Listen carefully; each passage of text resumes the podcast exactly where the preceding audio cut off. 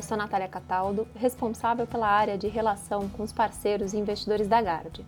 Nesse podcast, vou passar um breve resumo da nossa visão de cenário econômico e as principais contribuições das estratégias ao longo do mês para cada um de nossos fundos. Fique agora com o próximo episódio. No mês de fevereiro, as campanhas de vacinação começaram a apresentar alguns resultados. Nos Estados Unidos, o avanço do pacote fiscal para o Senado corrobora o cenário de renda do consumidor preservada e grande volume de poupança acumulada às vésperas da reabertura da economia, permitida pelo sucesso do programa de vacinação. Com esse pano de fundo, vimos uma recalibração otimista do crescimento esperado para 2021 no país e, com ele, uma reprecificação abrupta das taxas de juros. Em relação à zona do euro, a região continua enfrentando um cenário de vacinação lenta e atividade prejudicada com a extensão de diversas medidas de restrição.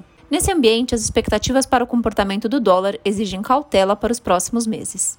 No cenário doméstico, a pior adicional da pandemia e o aumento das restrições sociais em diversos estados e municípios têm aumentado a urgência para aprovação de um novo programa de auxílio emergencial por mais alguns meses. Ainda que a equipe econômica insista na necessidade de que contrapartidas fiscais sejam aprovadas concomitantemente à aprovação do auxílio, tem crescido a probabilidade de fatiamento em duas PECs, para que haja aprovação mais rápida do auxílio e posterior discussão em relação às contrapartidas. Dessa maneira, os riscos fiscais seguem altos no curto prazo com a possível derrota da área econômica. No mais, o vigor dos dados de atividade tem surpreendido, o que nos leva a manter uma projeção de estabilidade do PIB nesse primeiro trimestre, em contraste com o consenso de queda que vem se formando no mercado. O resultado do Fundo de Previdência, Gard Aramis, em fevereiro, foi de menos 0,89%. Nos últimos 12 meses, o fundo entregou um retorno de 0,26%. A estratégia de câmbio apresentou um resultado neutro.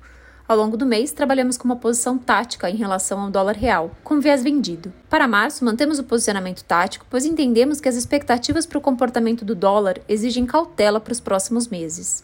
Na renda fixa doméstica, o resultado do mês foi marginalmente negativo. Em juros nominais, o resultado positivo veio de posições táticas tomadas, enquanto que no livro de juros reais, as perdas vieram principalmente por posições de valor relativo.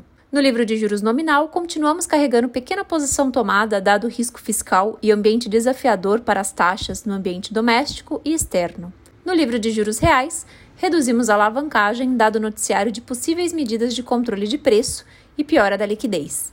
Em ações, a carteira teve uma performance levemente negativa no contexto da queda de 4,4% do Ibovespa. Esse ganho relativo em relação ao Ibovespa foi principalmente devido à nossa seleção de papéis, sendo que destaque positivo veio de empresas de commodities, como Vale e Suzano, e posições vendidas em bancos. Temos uma carteira mais defensiva e com foco em empresas com fluxo de caixa de longo prazo a posição de Petrobras impactou negativamente a performance do fundo e já foi reduzida.